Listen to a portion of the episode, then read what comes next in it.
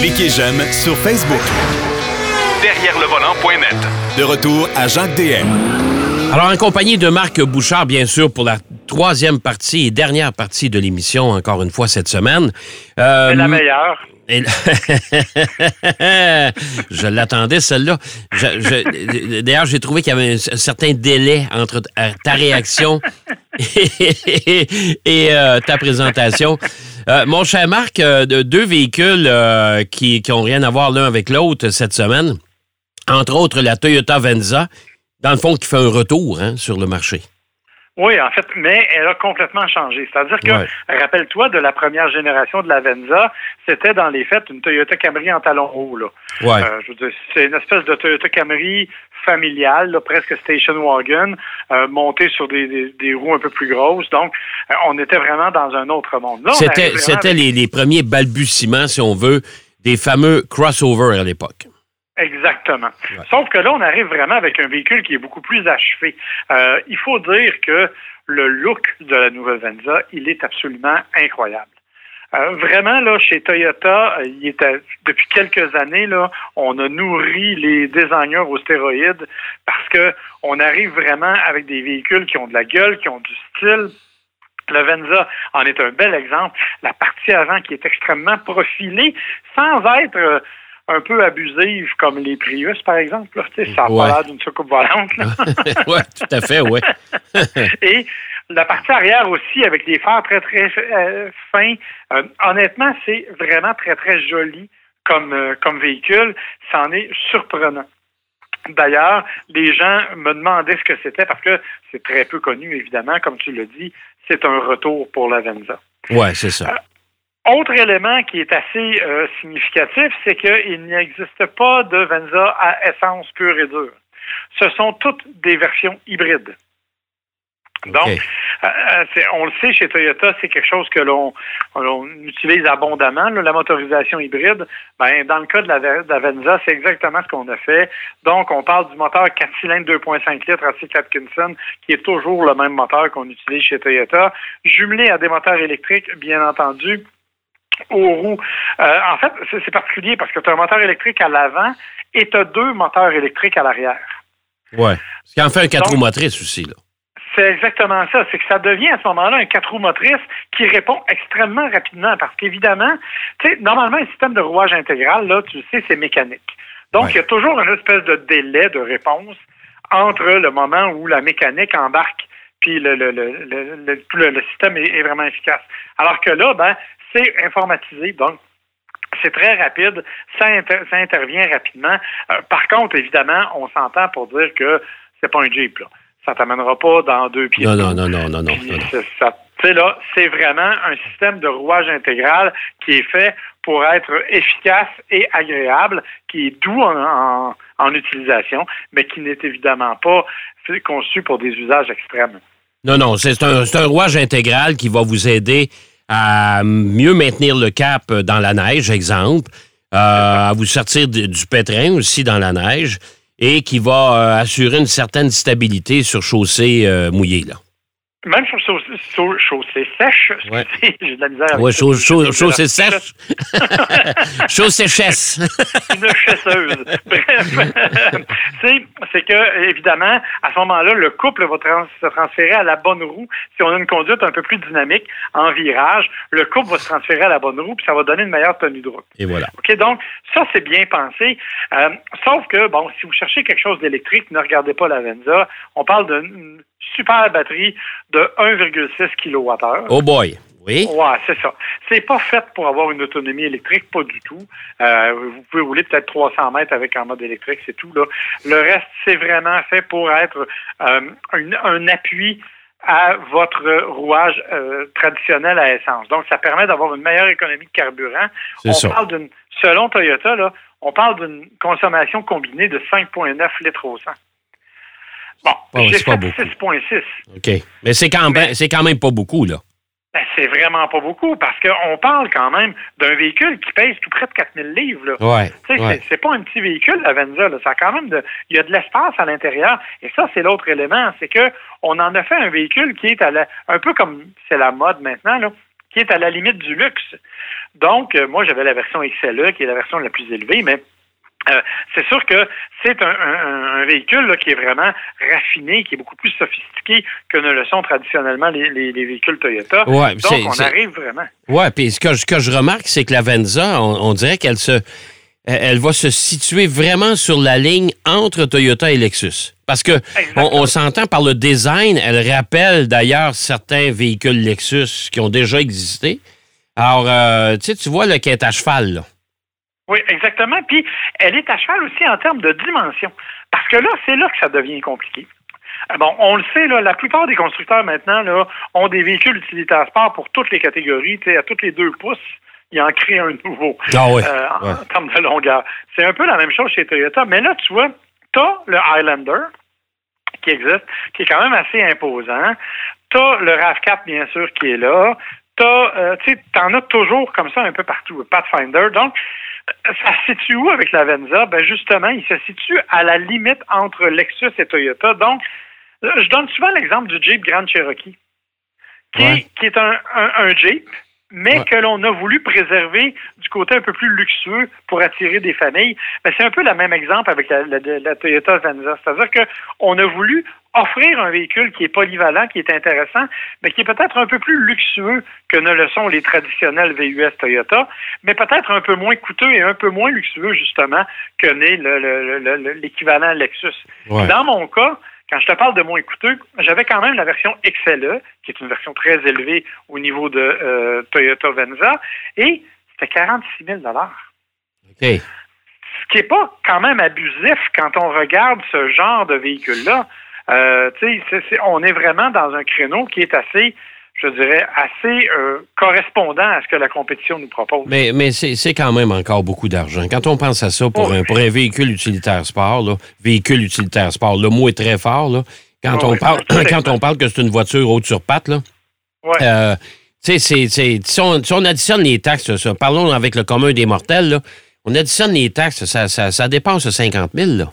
Oui, tu es rendu à 53 000, c'est clair. Mais, mais dis-toi, et ça, moi, c'est ce qui m'a jeté à terre, la, le prix moyen de la transaction l'année dernière au Canada, c'était 44 000.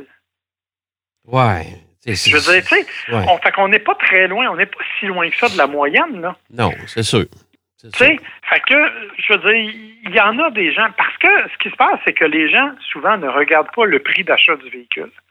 Euh, et, et, fais un sondage autour, de, ben, peut-être pas autour de toi, parce que nous, souvent, les gens qui gravitent autour de nous sont des passionnés d'automobile. Mais parle à des gens là, ordinaires, je te dirais, qui, qui achètent une auto parce qu'ils en ont besoin. Là.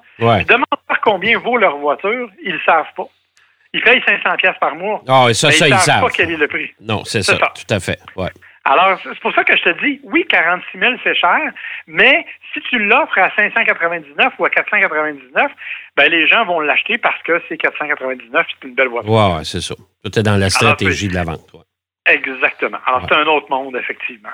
Bon, Toyota Venza, quand même un résultat positif, un véhicule élégant, joli, euh, quand même relativement abordable si on compare, comme tu disais tantôt, au prix moyen payé pour un véhicule. Maintenant, on s'en va de l'autre côté du spectre et on s'en va vers les véhicules électriques. D'ailleurs, on va en parler de plus en plus parce que tout le monde s'en va là. Euh, la Polestar 2. Oui. Polestar 2, écoute, on va commencer par expliquer c'est quoi Polestar si on est capable. parce que, c'est bon, il faut rappeler que Polestar, avant, c'était la division de performance de Volvo. Oui. Euh, Volvo a été depuis racheté par une compagnie chinoise qui s'appelle Geely. Oui. Geely et Volvo, donc les deux compagnies, se sont associées ensemble pour créer une troisième compagnie. On a gardé le nom Polestar, mais c'est fait pour créer des véhicules haute technologie et plus de luxe. Oui, c'est une division vraiment à part, là. Hein? Complètement. Donc, on parle vraiment d'un autre monde, on parle vraiment d'une autre compagnie et d'un autre réseau de distribution. Donc, tu ne trouveras pas de Polestar chez Volvo. Non. Ça, là, il y a un centre à Montréal, un centre à Toronto, un centre à, Vancouver pour le moment. C'est à peu près la seule façon d'avoir une, une poster. Ben, hâte d'avoir les volumes de vente pour un an, moi, je vais dire. ben, c'est sûr.